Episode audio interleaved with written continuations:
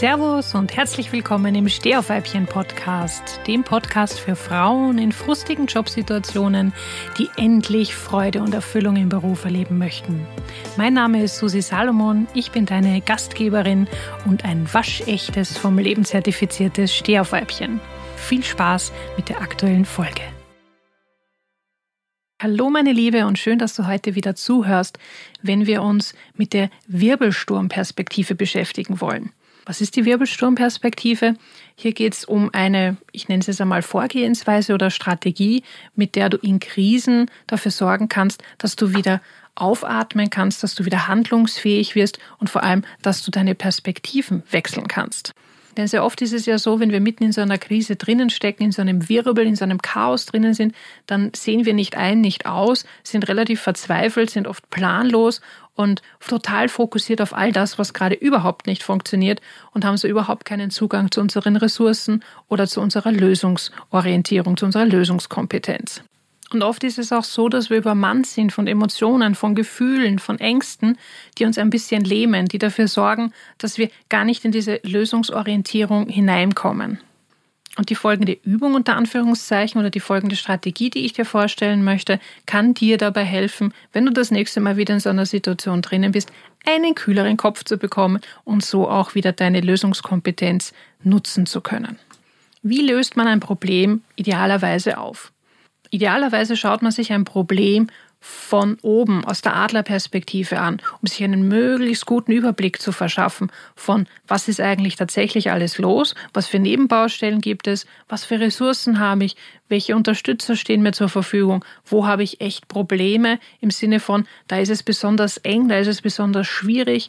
Und äh, wenn man diese Adlerperspektive mal eingenommen hat, dann ist es relativ leicht zu beobachten, zu analysieren und daraus die passendste Lösungsstrategie abzuleiten.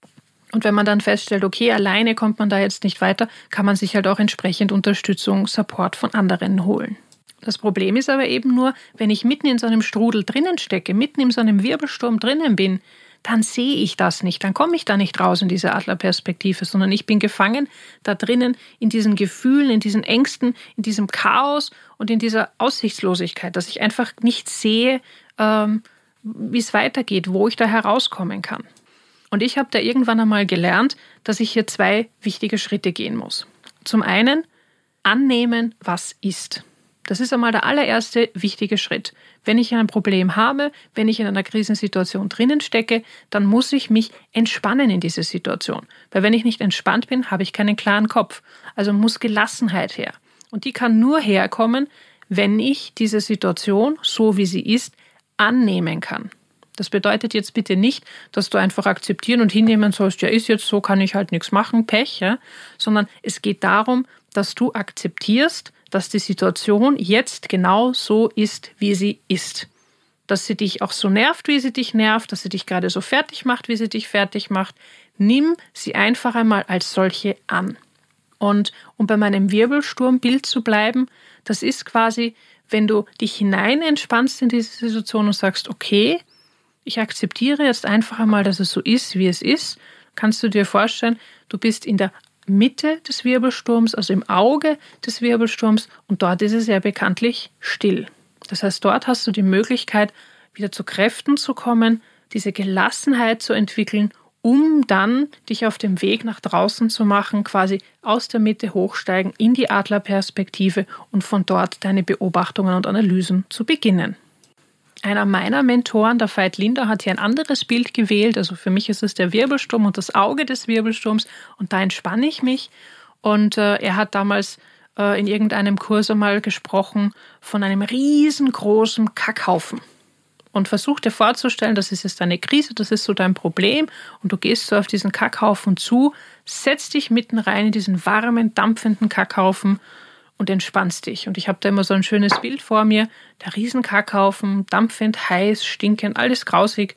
Und ich sitze da drin wie ein Yogi und entspanne mich. Ja, es ist jetzt alles Kacke, aber das ist jetzt nun einmal so. Und in dem Moment, und das ist wirklich spannend, das kann man sofort beobachten, in dem Moment, wo man sich hinein entspannt und akzeptiert, was ist, fällt dieser Druck ab. da wird plötzlich alles viel leichter. Ja? Man hat nicht mehr dieses Gefühl des Gefangenseins, sondern plötzlich kann man wieder atmen und klar denken. Der zweite Schritt ist für viele ein bisschen schwieriger, ähm, denn da geht es um die Ängste. Sehr viele von uns, wenn sie mit Problemen konfrontiert sind oder in Krisensituationen drinnen stecken, werden übermannt von Ängsten. Aber was sind Ängste, wenn man sich es genauer anschaut? Ängste kommen ja immer dann, wenn wir an unsere Grenzen stoßen. Das heißt, vereinfacht ausgedrückt, wir sind am am Ende unserer Komfortzone angelangt. Wir wissen nicht mehr, wie die Lösung aussieht. Wir müssen jetzt aus dieser Komfortzone herausgehen, aus dem bekannten Bereich, den wir kennen, wo wir uns wohlfühlen, wo wir Bewältigungsstrategien haben, die uns weiterhelfen in allen Situationen.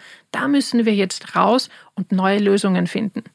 Und Angst taucht immer dort auf, wo wir an diese Grenzen kommen.